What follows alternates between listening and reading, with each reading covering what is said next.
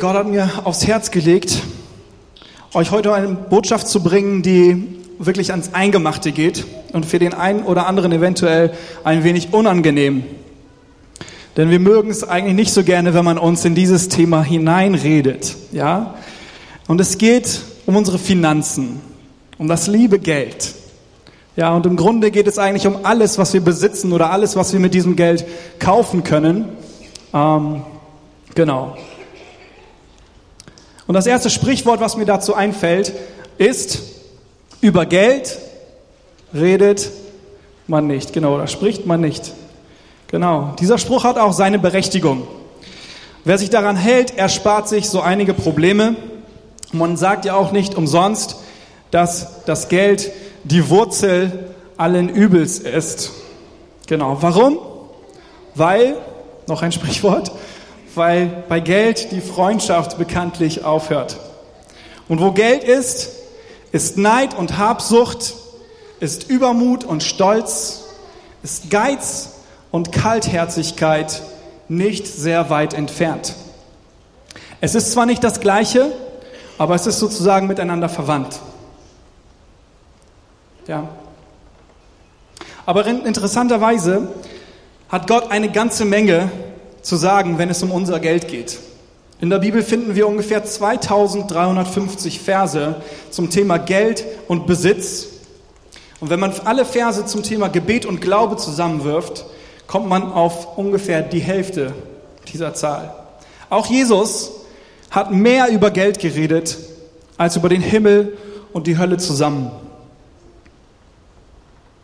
Und nicht selten ist in diesen Versen erhebt Gott in diesen Versen den Anspruch auf unser Geld und unseren Besitz. Ja, das ist der unangenehme Teil dabei. Und vielen Menschen passt das nicht. Sie verstehen nicht, warum Gott so ein Interesse an diesen Dingen hat. Was hat denn Glaube mit Geld zu tun? Geld ist doch eigentlich etwas Säkuläres. Säkulares. Säkular oder säkulär? Säkular. Dankeschön, Herr Lehrer. Geld ist etwas Säkulares, etwas Weltliches. Und einige gehen sogar so weit, ähm, darüber zu lästern und zu sagen, dass Gott scheinbar verarmt sein muss und auf das Geld der Menschen angewiesen ist. Und wenn du heute Morgen hier bist, weil du Gott liebst, dann bist du wohl keiner dieser Menschen, und doch ist es ein Thema, das uns manches Mal, wenn auch nur innerlich, die Arme verschränken lässt und etwas auf Distanz bringt, selbst oder vielleicht äh, gerade vor allem, wenn es von der Kanzel kommt. Immerhin geht es hier um dein und mein Geld, oder?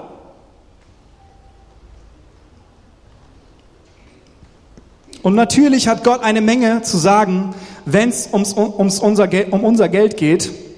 Denn Geld, noch ein Sprichwort, regiert. Richtig. Geld regiert die Welt. Fast alles im Leben ist darum gestrickt. Fast alles kommt in Berührung, damit in Berührung und vieles ist davon abhängig. Es gibt kaum etwas anderes, womit wir ähm, mit dem wir so deutlich ausdrücken können, was uns wirklich wichtig ist. Es ist nicht das Einzige, aber es ist ein sehr großer Teil. Und ein französischer Philosoph hat einmal gesagt, in der ersten Hälfte unseres Lebens opfern wir die Gesundheit, um Geld zu erwerben.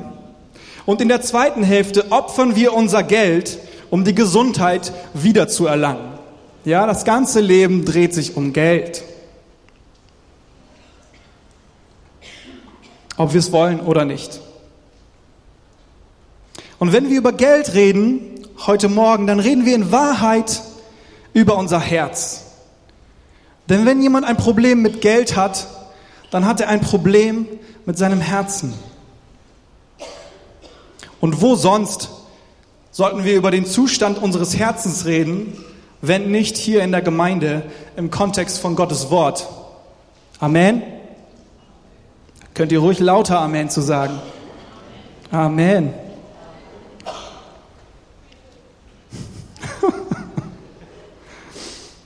Und eins kann ich euch versprechen, Gott hat uns Gutes zu sagen. Wenn du also etwas angespannt bist heute Morgen, weil es hier um dein Geld geht, entspann dich bitte. Gott ist für dich und Gott ist nicht gegen dich. So, und wenn Gott auch in der Bibel viel über dein Geld und mein Geld zu sagen hat und es meistens eher darum geht, wie man es los wird, als wie, man es, wie man es bekommt, darf ich dir als allererstes eine Grundlage mitgeben. Eine ganz grundlegende Wahrheit, okay? Das kannst du dir aufschreiben, wenn du was zum Schreiben dabei hast. Ganz wichtig. Gott braucht dein Geld nicht. Amen. Gott braucht dein Geld nicht. Nein, Gott ist nicht pleite. Er hat auch kein Liquiditätsproblem. Und er ist nicht und wird auch nicht darauf angewiesen sein, unter irgendeinem Finanzschirm der EU Zuflucht zu suchen. Liquiditätsproblem bedeutet, wenn man gerade nicht flüssig ist. Gott ist Gott. Er erschafft Dinge und er löst sie wieder auf. Er erweckt etwas zum Leben und er lässt etwas wieder sterben. Und selbst wenn Gott Freude daran hätte, seine Macht mit Geld zu demonstrieren, könnte er doch mit einem einzigen Wort die beeindruckendsten und fälschungssichersten Scheine erschaffen, die es überhaupt gibt. Was soll er denn mit unserem begrabbelten Geld? Was soll er mit diesem dreckigen Papier?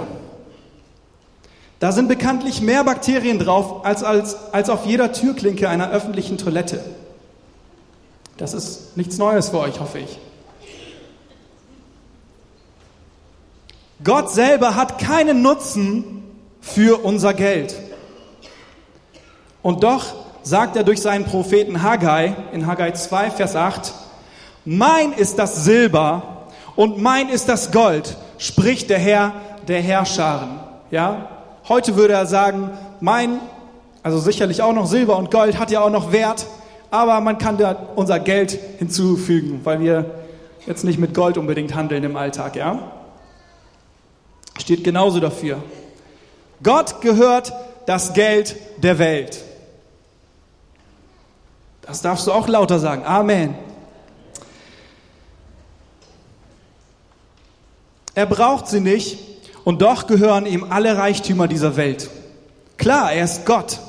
Er hat diese Welt erschaffen und somit gehört ihm alles, was sich auf ihr befindet. Aber was gibt es da noch viel zu sagen? Warum hat er so viel zu sagen? Weil alles seins ist.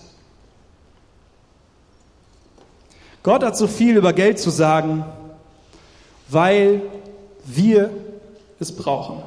Wir sind darauf angewiesen.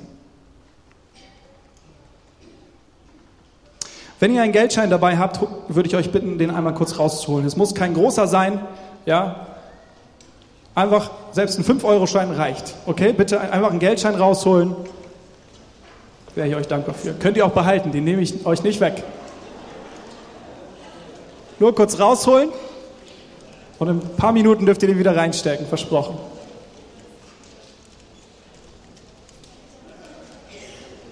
Wir hatten ja schon vorhin von Bakterien gesprochen. Ähm, daran bitte jetzt nicht denken. Ähm, ich möchte, dass ihr den Schein rausholt, weil dieser Schein schon Weltreisen hinter sich hat. Ja, habt ihr alle einen Schein in der Hand? Haltet den mal bitte hoch. Genau, und guckt euch den Schein an. Okay, guckt, euch, guckt auf diesen Schein. Also ruhig in die Luft und dann guckt, dürft ihr nach oben gucken. Okay? Heute ausnahmsweise mal das Geld hochhalten. Keine Angst, wir beten das Geld nicht an. Okay, mit diesen Scheinen wurden Schul Schulbücher gekauft und mit diesen selben Scheinen wurden Drogen verkauft. Mit diesen Scheinen hat ein Vater seinen Kindern an einem sonnigen Tag Eiskugeln gekauft. Und mit denselben Scheinen hat ein anderer in einer dunklen Nacht seine Prostituierte bezahlt. Mit diesen Scheinen wurden Krankenhäuser gebaut Und mit diesen selben Scheinen wurde Gammelfleisch verkauft. Mit diesen Scheinen wurde Entwicklungshilfe geleistet und mit denselben Scheinen wurden blutige Kriege gekämpft und bezahlt. Wir wissen nicht, wo die Scheine, die wir heute in der Hand halten, schon überall waren. Aber alles wird damit bezahlt. Ihr dürft es wieder einstecken. Dankeschön.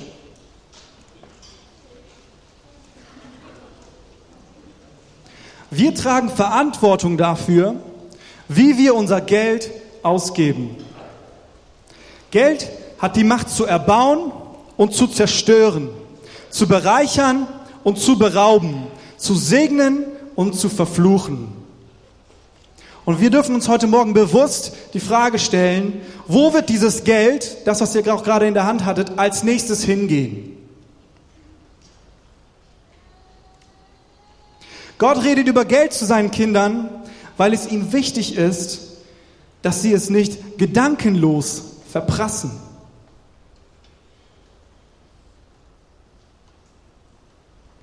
Er will, dass sie es verantwortungsvoll ausgeben.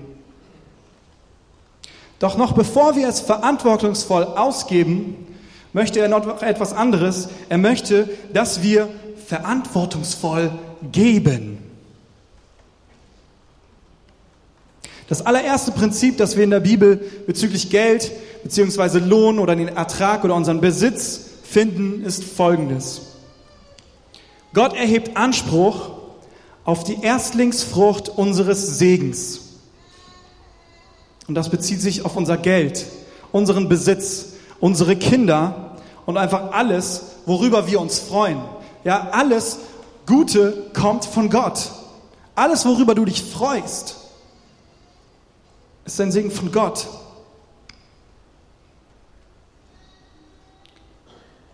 Aber warum tut er das?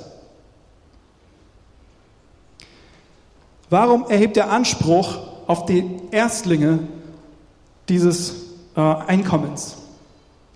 Wisst ihr, was der häufigste Satz ist, den ich, wahrscheinlich der häufigste Satz, den ich ähm, meinem Sohn sagen muss? Ich komme zu ihm und sage, hier Leon, ein Keks. Ja, er nimmt den Keks. Und dann sage ich, was sagt man? Ah, danke. Ja? Oder wenn er von jemand anderes was, anderem was bekommt, Leon, guck mal, die nette Frau will dir was schenken. Hopp, hat er sich das gegrapscht. Dann sage ich zu ihm, Leon, was sagt man? Danke. Dankbarkeit, ja? Gott möchte von uns zwei Dinge, was diese Sache hier angeht. Die erste Sache ist Dankbarkeit. Denn wir sollen niemals äh, vergessen, woher unser Segen kommt, woher unser Geld kommt, woher der Lohn, für den ich arbeite, tatsächlich kommt. Warum legen wir Wert, unseren Kindern Dankbarkeit beizubringen? Damit sie nicht auf dieser Erde umherlaufen und sich ohne jeglichen Respekt nehmen, was sie wollen und denken, es gehört sowieso ihnen. Mein Sohn denkt das ab und zu noch. Er geht ab und zu hin und nimmt sich Sachen. Das wird er noch lernen. Die meisten von euch haben das schon gelernt. Setze ich jetzt einfach mal voraus. Und ich möchte, dass meinem Sohn bewusst, dass mein Sohn bewusst registriert, aus welcher Hand der leckere Keks kommt und ich verlange auch eine Erstling, Erstlingsfrucht. Und bei meinem Sohn ist es einer der schönsten Sätze, die seinen Mund überhaupt verlassen, wenn er mich mit seinen großen Augen anguckt und sagt, Danke. Das ist meine Erstlingsfrucht, die ich von ihm nehme, wenn ich ihm einen Keks gebe. Ich erwarte Dankbarkeit. Und zweitens, der zweite Grund, warum Gott das möchte, ist, da wir seine Kinder sind, möchte er uns so erziehen, so wie er zu sein. Ja, die Dankbarkeit, die ich von ihm erwarte, die lebe ich ja selber, jetzt von meinem Sohn. Und darum möchte ich ihm das weitergeben. Das ist ein, eine gute Tugend. Und deswegen möchte ich das auch in meinem Sohn sehen. Gott erwartet, Gott möchte nicht, dass wir ihm irgendwie danken, um einen Haken dran zu machen. Ja, danke. Sondern Gott will das Beste von uns. Und warum ist Gott so unverschämt, das Beste von uns zu verlangen? Wie kommt das denn? Ich sage euch, weil er es genauso tun würde. Nein, ich korrigiere, weil er es genauso getan hat. Es entspricht seiner Natur. Das ist, wie Gott ist. Er gibt sein Bestes. Johannes 3, 3, Vers 16. Denn so sehr hat Gott die Welt geliebt, dass er seinen eingeborenen Sohn gab, damit jeder, der an ihn glaubt, nicht verloren geht, sondern ewiges Leben hat. Habt ihr das gehört? Seinen eingeborenen Sohn. Das bezieht sich nicht darauf, dass Jesus ähm, in unsere irdische Welt eingeboren wurde, sondern dass er der einzige Sohn Gottes war, der einzige seiner Art. Gottes ein und alles. Gott hat uns nicht einen Sohn von vielen gegeben, sondern den einzigen, den er hatte.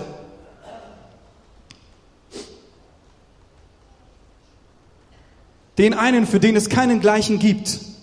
Er hat das Beste für uns gegeben. Und so wie ich versuche, meinen Kindern das Beste zu geben, erwarte ich auch, dass sie registrieren und mit echter Dankbarkeit, äh, mir mit echter Dankbarkeit begegnen, damit sie selber eines Tages genauso tun.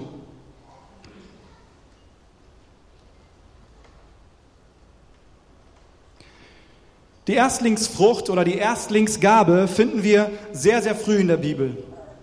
Ja, im ersten Buch Mose Kapitel 4, ich lese ab Vers 2b, also den zweiten Teil.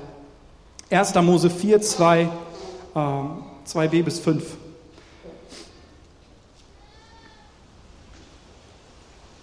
Und Abel wurde ein Schafhirte, Kain aber ein Ackerbauer. Und es geschah nach geraumer Zeit, dass Kain dem Herrn ein Opfer darbrachte von den Früchten des Erdbodens. Und auch Abel brachte ein Opfer dar von den Erstlingen seiner Schafe und von ihrem Fett. Und der Herr sah Abel und sein Opfer an, aber Kain und sein Opfer sah er nicht an. Könnt ihr euch wieder hinsetzen. Wir haben gerade gelesen, Kain brachte dem Herrn irgendwelche Früchte. Er brachte ihm Früchte. Abel aber die Erstlinge seiner Schafe und nicht nur das, sondern das Beste dieser Erstlinge, nämlich das Fett. Diese doppelte Nennung hier beabsichtigt, etwas zu unterstreichen. Aber was haben wir vorhin gelernt?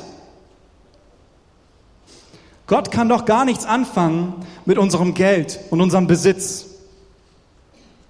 Genauso wenig kann er mit Schafen und Früchten anfangen oder mit diesem Fett. Er hat das Opfer ja noch nicht einmal, an, äh, noch nicht einmal gegessen. Ja? Wir lesen, er schaut es sich einfach nur an. Richtig, aber wie vorhin erwähnt, es geht ihm um unser Herz. Damit kann er nämlich eine Menge anfangen. Wenn wir Gott das Beste geben, dann ist es ein Ausdruck unseres Herzens Gott gegenüber. Seht ihr, Gott geht es um die Frucht unseres Herzens. Keine materielle Frucht. Ist wertlos für Gott. Und Jesus sagt, an ihren Früchten werdet ihr die Menschen erkennen, werden die Menschen erkennen, dass ihr Gottes Kinder seid. Ja? Und was war die Frucht des Herzens von Kain. Warum hat Gott sein Opfer nicht angesehen? Seine Herzenseinstellung, die schon während dem Opfer in ihm war, hat nämlich hat sehr, sehr bald äh, Frucht getragen. Wir lesen nämlich, dass Kain wütend wurde und er ging hinaus und tötete seinen eigenen Bruder. Das war die Frucht von dem, was in seinem Herzen war.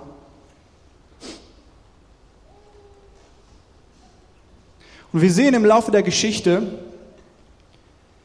des Menschen, wie Gott immer wieder betont, wie wichtig ihm diese Erstlingsgabe ist. Sie ist ihm heilig, sagt er immer wieder. Sie ist ihm so heilig, dass er uns im Alten Testament eine Größenordnung gegeben hat, an der wir uns orientieren sollen. Und es ist uns bekannt als Zehnter. Und mit dem zehnten Teil unseres Einkommens sollen wir Gott unseren Dank für unsere finanzielle Versorgung ausdrücken. 3. Mose 27, 30. Alle Zehnten des Landes, sowohl von der Saat des Landes als auch von den Früchten der Bäume, gehören dem Herrn. Sie sind dem Herrn heilig. Und wohin gehört dieser Zehnte? 4. Mose 18, 21. Und siehe, so habe ich den Söhnen Levis alle Zehnten in Israel zum Erbteil gegeben für ihren Dienst, den sie tun, den Dienst an der Stiftshütte. Malachi 8, Vers 10. Bringt den Zehnten ganz in das Vorratshaus, damit Speise in meinem Hause sei.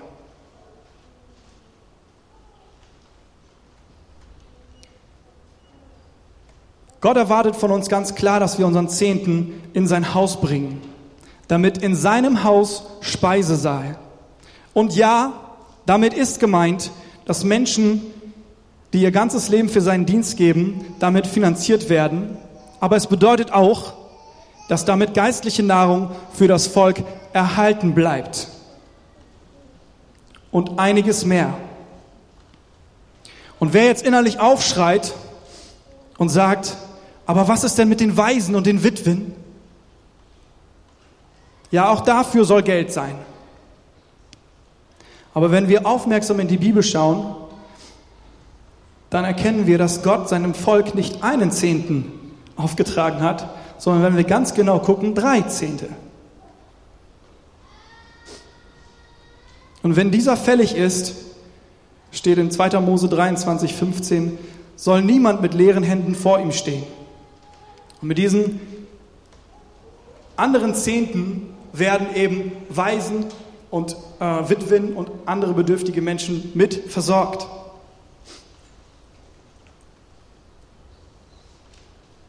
Es gab verschiedene Zehnte, die zu verschiedenen Zeiten eingesammelt wurden. Zehnte zu Jahreszeiten, die eingesammelt worden sind. Damit die Armen nicht in Vergessenheit äh, geraten. Und damit ist der Zehnte, den er in seinem Haus haben möchte, keine, nicht als eine hohe Latte zu verstehen, ja, so dass wir sagen können, oh, im Moment kann ich nur drei Prozent geben, aber wenn ich das eine Weile mache, dann wachse ich im Geist und dann kann ich bestimmt schon fünf geben.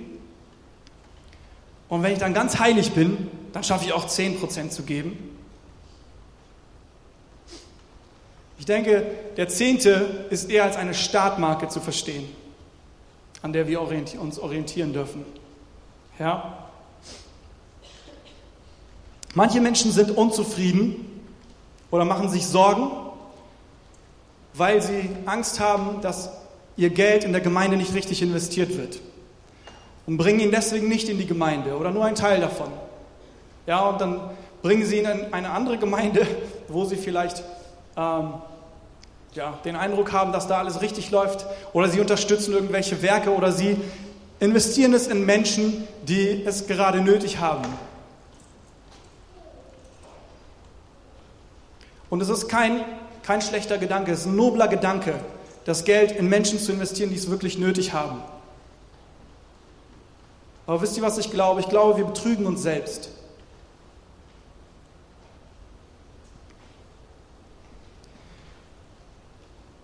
Wenn wir Gott den Zehnten geben, dann ist es ein, eine Zahlung im Glauben. Das bedeutet, wir ehren Gott dafür, was er uns gegeben hat. Wir ehren ihn für die Dinge, die er uns gegeben hat. Und wir ehren sie, indem wir sie in seine Hände geben. Und wir haben ja gerade gelesen, was er in seinem Wort sagt. Er sagt, er möchte den Zehnten in seinem Haus haben. Und wenn wir anfangen, den Zehnten in andere Dinge zu lenken, dann ist es kein Zehnter mehr, sondern dann ist es ein Zehnter auf Umwegen. Und ich glaube, dass dort viel weniger Segen drauf liegt. Weil wir nämlich versuchen, in Gottes Handwerk zu fuschen. Ich kann es ähm, sehr gut nachvollziehen, wenn man, wenn man der Gemeinde, wenn man Zweifel hat, ob das Gemeinde, Geld in der Gemeinde richtig eingesetzt wird. Aber ich möchte dich ermutigen, in Glauben zu investieren. Ja, bring deinen Zehnten in die Gemeinde und vertraue Gott, dass er die Gemeindeleitung richtig leitet, dieses Geld richtig einzusetzen. Wer kann dieses bewirken, wenn nicht Gott? Wenn Gott es nicht tut, wer soll es, wer soll es bewirken? Bewirkst du es dadurch, indem du das Geld woanders hingibst? Das war jetzt rhetorisch, das mit du. Bitte nicht persönlich angesprochen fühlen. Es sei denn, es trifft zu, aber darauf ging es, darum ging es gerade nicht. Ja? Wenn wir nämlich entscheiden, wenn wir meinen, wir wissen besser, wo das Geld investiert ist, das Gott für sich beansprucht, dann stehen wir eigentlich Gottes Werk im Weg. Wenn wir einen Mangel an unserer Leiterschaft sehen oder einen Mangel an der Gemeinde, in der wir sind, sehen, dann lasst uns im Glauben investieren und alles geben, was wir haben, um zu unterstützen und nicht mit dem, was wir entziehen, die, die Situation oder die Schwierigkeiten, die vielleicht auch in Leidenschaft da sind, noch mehr zu erschweren. Ich denke, da stehen wir Gott im Weg.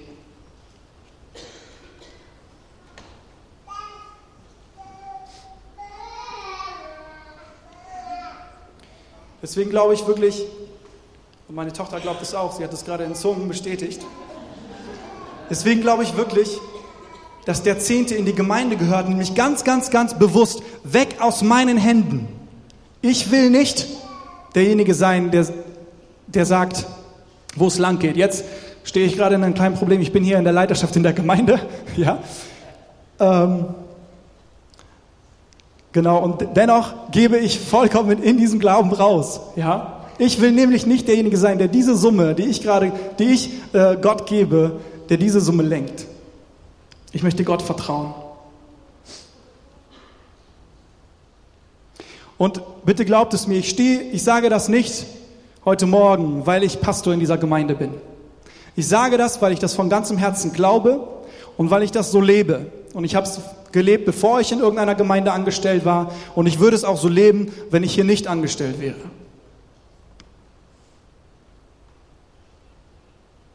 Lasst uns Gott nicht betrügen.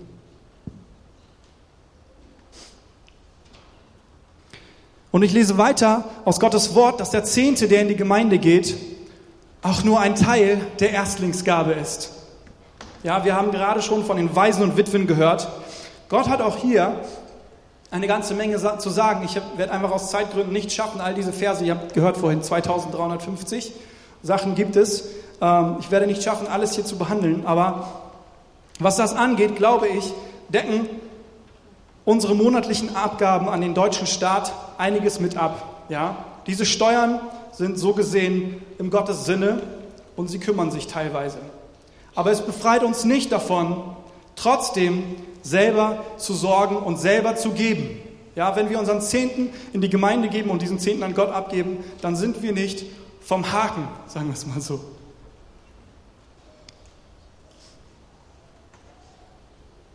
Wir reden dann viel, wir lesen fast an jeder Stelle, wo der Zehnte äh, erwähnt wird, dass es um Zehnten und Opfergaben geht. Das wird immer extra erwähnt, das kommt obendrauf. Ist der Zehnte denn kein Opfer? Der Zehnte ist doch mein Opfer. Den opfer ich doch schon von meinem Gehalt. Malachi 8, Vers 10 sagt was, 8 bis, äh, Malachi 3, 8 bis 10 sagt was anderes. Darf ein Mensch Gott berauben? Wie ihr mich beraubt. Aber ihr fragt, worin haben wir dich denn beraubt? Und Gott sagt, in den Zehnten und den Abgaben. Mit dem Fluch seid ihr verflucht worden, denn ihr habt mich beraubt, ihr das ganze Volk, bringt den Zehnten ganz in das Vorratshaus, damit Speise in meinem Hause sei. Gott redet über den Zehnten wie über sein Eigentum. Niemand soll sich rühmen, seinen vollen Zehnten gezahlt zu haben. Das hat Gott dem jüdischen Volk sowas von eingetrichtert. Glaubt mir das, liest, studiert mal das Alte Testament, wie das eingepflegt wurde. Und man kann es auch in vielen anderen Schriften lesen, wie das wirklich ein Teil des Volkes war, selbst zu Jesu Zeiten und selbst noch in der ersten Gemeinde. Die ersten Christen haben es genauso weiter äh, praktiziert. Denn 400 Jahre später finden wir immer noch von einem großen Kirchenvater Augustin, wie er sagt, als es um diese Frage geht, der Zehnte wurde als eine Art Schuld bezahlt. Und der, der ihn nicht bezahlen wollte, wurde des Diebstahls bezichtigt im Volk. Wenn also jemand auf eine Belohnung hofft, so soll er seinen Zehnten zahlen und von dem restlichen Geld, von den restlichen 90 Prozent, ja, Almosen geben, sagt Augustin, 400 Jahre nach Christus. Und genauso wie sich mein Sohn durch seine Dankbarkeit für den Keks keinen zweiten Keks verdient, sondern die Dankbarkeit die richtige Reaktion auf den ersten Keks ist. Wir sollen Gott nicht unseren Zehnten geben, damit wir etwas von ihm bekommen, sondern weil wir schon so viel von ihm bekommen haben. Amen. Könnt ihr da noch Amen zu sagen?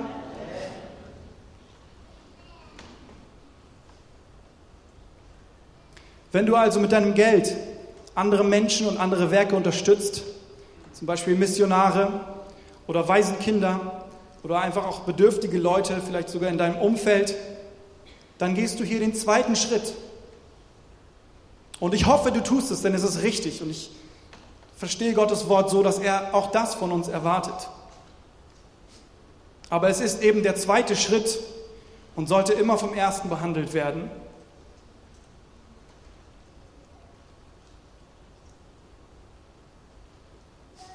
Und es hört auch hier nicht auf. Einmal tief durchatmen.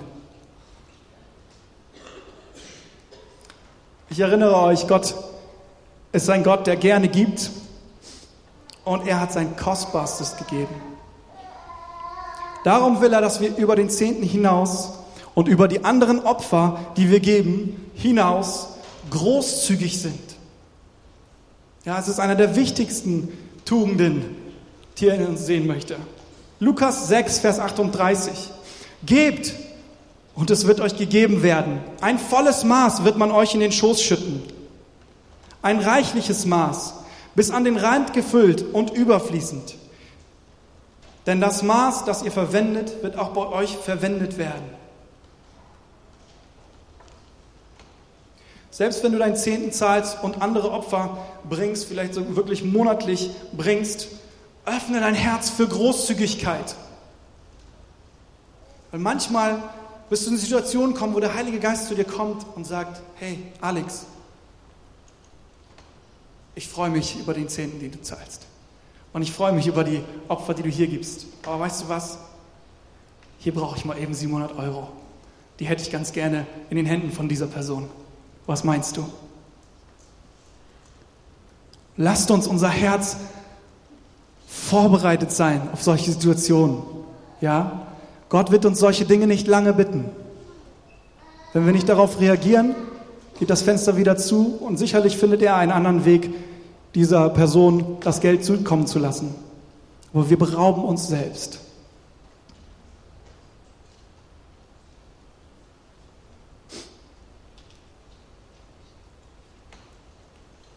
Und ich hoffe, du bist jetzt nicht geplättet, weil ich am Anfang gesagt habe, Gott ist für uns und Gott hat uns Gutes zu sagen und jetzt hört sich das alles nur noch geben und geben und geben an.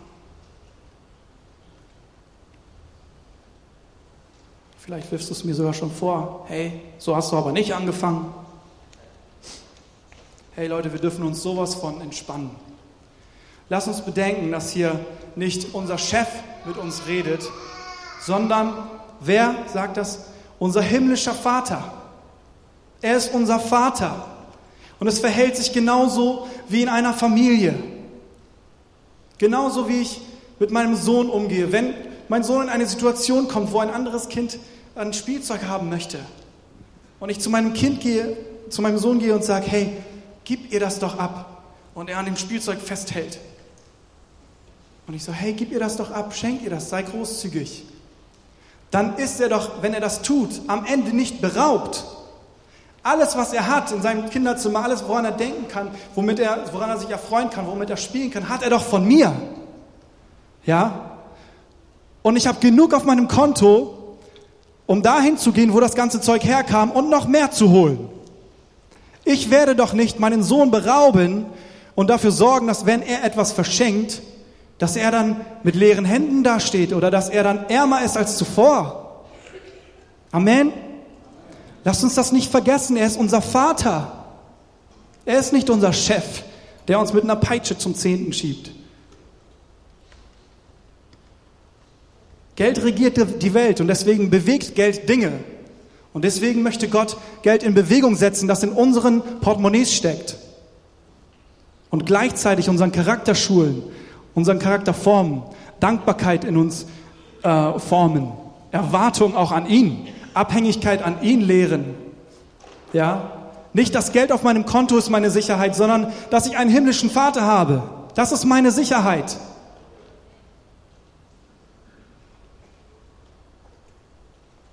Gott verspricht überall in seinem Wort, dass er uns versorgt.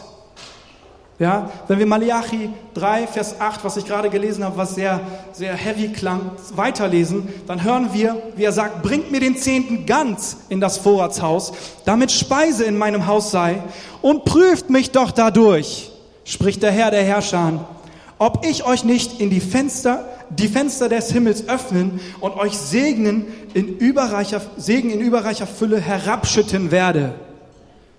Findet mal zwei oder drei andere Sachen, wo Gott so etwas sagt in der Bibel, wo Gott sagt, prüfet mich darin. Das ist außergewöhnlich. Darauf dürfen wir vertrauen, er ist unser Vater.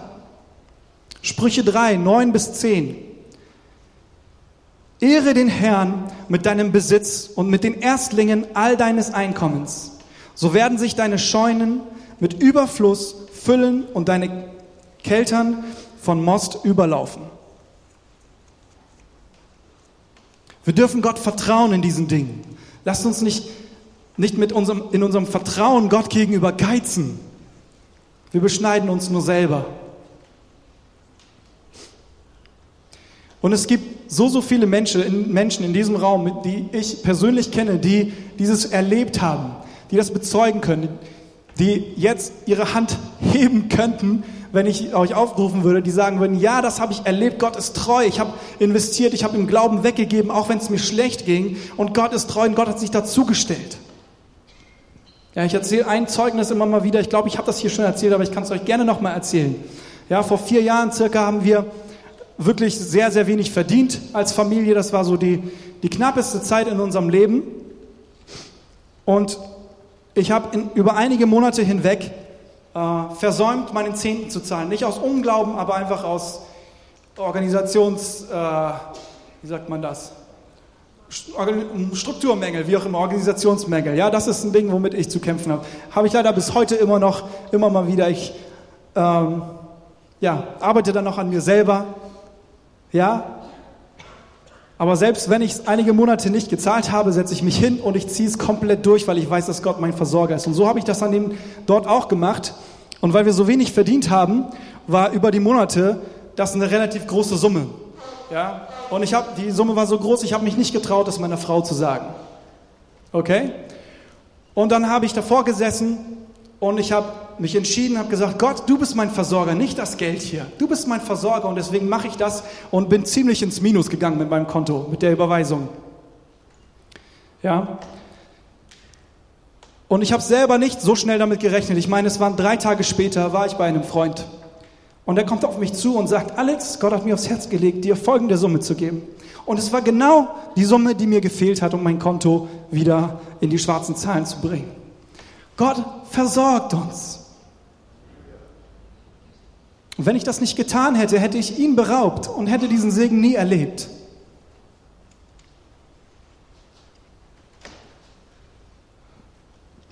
Wisst ihr, Luther, Martin Luther hat einmal gesagt, ich habe viele Dinge in den Händen gehalten und diese verloren. Aber alles, was ich in Gottes Hände gegeben habe, besitze ich immer noch.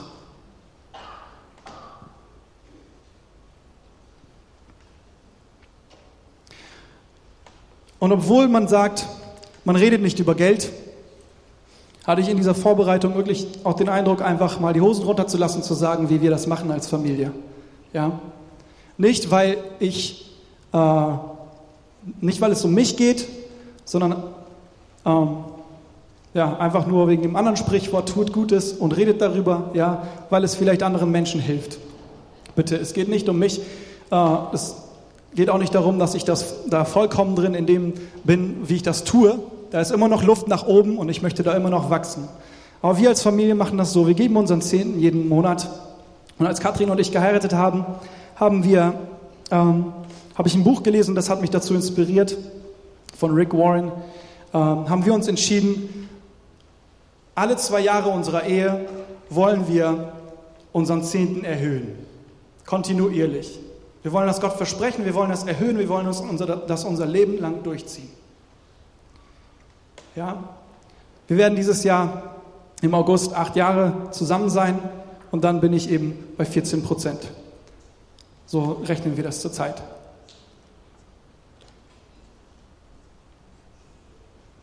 Weil ich lernen möchte, von dieser Abhängigkeit loszulassen. Ja? Dieses Geld soll mich nicht, nicht kontrollieren. Dieses Geld soll, ich will nicht abhängig sein von diesem Geld. Umso älter ich werde, umso desto weniger möchte ich von diesem Geld mich bedienen. Ja, desto mehr möchte ich Gott geben. Das ist wie Jesus, was, wozu Jesus uns berufen hat. Ja, mehr von ihm und weniger von uns. So. Und nach dem Zehnten kommen andere Spenden äh, dazu. Wir spenden, äh, wir unterstützen ein Kind zurzeit, ein Patenkind. Wir unterstützen zwei Missionarsfamilien jeden Monat und wir unterstützen noch eine Bibelschülerin zurzeit. Und wie gesagt, das ist lange noch kein, kein, äh, kein Deckel drauf. Ja. Und hin und wieder kommt Gott zu uns und sagt, Alex, das ist eine Summe, da ist eine Person, wie wär's? Und auch da versuchen wir wirklich treu zu sein und das zu machen und Glaubensschritte zu gehen. Und ich kann euch wirklich sagen, ich habe noch nie in meinem Leben Hunger gelitten. Ich habe in meinem ich habe in meinem Leben immer alles gehabt. Das geht uns wunderbar. Es geht uns finanziell wunderbar. Wir können uns nicht beklagen. Kathrin, können wir? So, und der letzte Punkt ist leider viel zu kurz gekommen in dieser Predigt. Den Rest, den wir haben, auch den sollen wir vernünftig investieren. Ja, Gott bittet uns auch dort, immer weiterhin noch großzügig zu sein in dem, was wir machen, aber auch bewusst einzusetzen. Ja? Wir haben am Anfang gehört, wohin unser Geld geht oder woher unser Geld kommt, wo unser Geld schon überall gekommen ist, äh, gewesen ist. Und wir, das Geld, was wir in unseren Taschen haben, wir sind doch nur, wir kanalisieren das Geld ja nur. Das Geld kommt zu uns aufs Konto und dann entscheiden wir, wohin dieses Geld geht und wo dieses Geld etwas bewegt. Und lasst uns dieses doch verantwortungsvoll und verantwortungsbewusst machen. Ja, wir haben heute von Mario, Mario gehört, der für zwei Jahre ähm, nach Afrika geht und es begeistert mich. Da gibt jemand so viele Dinge auf, die wir hier in Deutschland haben, um sich in Menschen zu investieren, um einer Software, an einer Software zu arbeiten, die so, so vielen Menschen helfen wird ähm, im, im, im Krankenhaussystem. Ihr könnt ihn gerne hinterher nochmal ansprechen. Das ist echt begeisternd, was er, was er da vorhat, woran er arbeiten möchte. Man könnte in ihn investieren oder man könnte mit dem Geld zu McDonald's gehen. Ja, McDonald's, einfach Geld in Fastfood investieren, dass eine Firma auf anderen Teilen dieser Erde wo eine Firma auf anderen Teilen dieser Erde Kinder anstellt, um Spielzeug zu produzieren. Und damit meine ich, ich möchte jetzt McDonald's nicht zu einem Sündenbock machen. Es gibt ganz, ganz viele Firmen, sehr, sehr viele Firmen, die das tun und wir müssen wirklich uns Gedanken machen, müssen wir wirklich so und so viele Schuhe von dieser Marke haben? Oder können wir, geben wir uns mit weniger Paar Schuhen zufrieden und geben das Geld in wirklich wichtigere Dinge? Und achten darauf, welche Firmen, welche Menschen, welche Organisationen unser Geld bekommen. Ich möchte euch ermutigen. Ich hoffe, dass es kam heute nicht wie so ein Hammer auf euch runter. Ich hoffe, ihr, könnt, ihr seid immer noch entspannt und äh, seid mir nicht böse. Äh, ich wollte das wirklich ganz liebend für euch weitergeben. Ähm, ich glaube, dass wir einen ganz großen Unterschied machen können mit dem Geld, was in unseren Portemonnaies steckt. Ja? Da ist ganz viel Potenzial drin und wir dürfen es nicht unterschätzen. Also lasst uns Gott geben, was Gott gehört. gehört.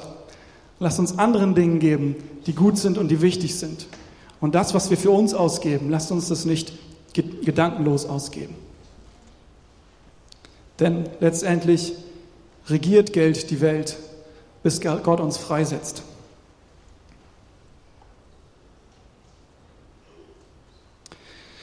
Halleluja, Jesus.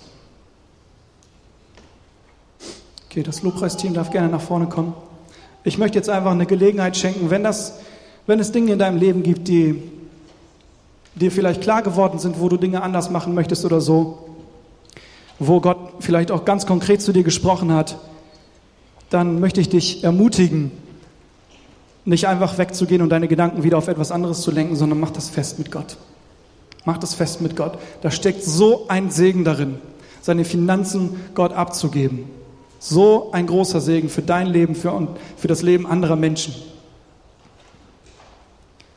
So, und deswegen werden hier auch gleich wieder Leute vorne sein zum Beten. Wenn du das mit jemand anders festmachen möchtest, kannst du hier nach vorne kommen. Du kannst auch einfach zu einer anderen Person gehen, vielleicht eine Person deines Vertrauens, ähm, und mit ihnen reden oder ja, dann auch zusammen beten. Vielleicht Dinge bekennen. Lass es einfach nicht einfach so an dir vorbeigehen, wenn Gott zu dir gesprochen hat heute Morgen. Er möchte dich segnen, er ist dein Vater. Er liebt dich.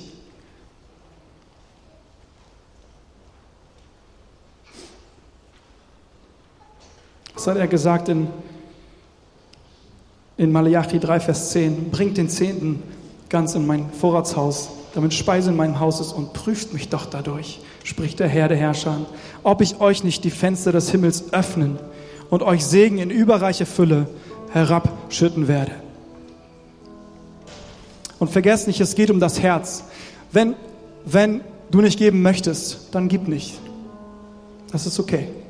Gott will, Gott will dein Opfer nicht, wenn dein Opfer nicht von Herzen kommt. Gott sagt, er hat den fröhlichen Geber lieb. Und das segnet er. Kümmere dich zuallererst um dein Herz.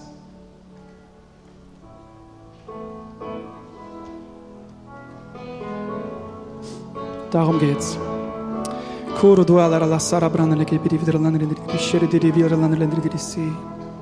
Komm, Heiliger Geist. Herr, wir laden dich ein, dass du zu uns sprichst, dass du uns freisetzt, wo wir gebunden sind, Vater.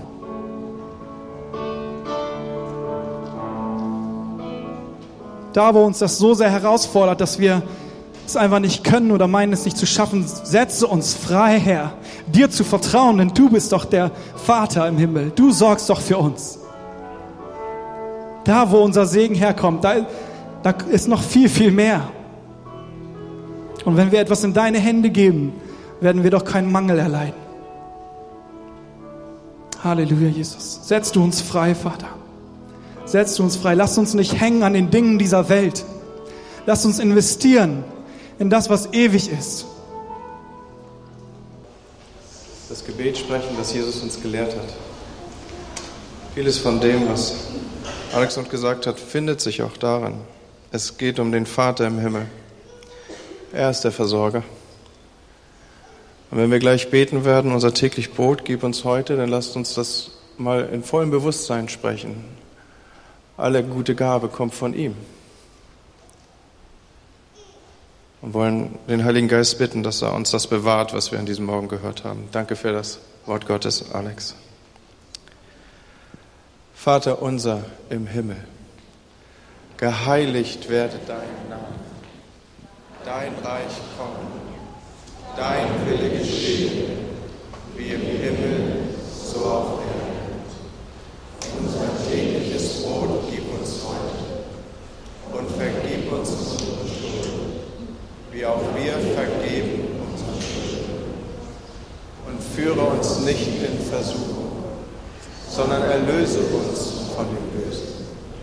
Denn dein ist das Reich und die Kraft und die Herrlichkeit in Ewigkeit. Amen. So segne und bewahre euch der ewige Gott. Der Herr lasse sein Angesicht über euch leuchten und sei euch gnädig. Im Namen des Vaters, des Sohnes und des Heiligen Geistes. Amen. Ich wünsche euch noch einen gesegneten Aufenthalt hier im Hause. Und da, wo du noch einmal etwas festmachen willst, du bist gerne eingeladen, hier noch im Hause zu verweilen, hier vorne zu verweilen.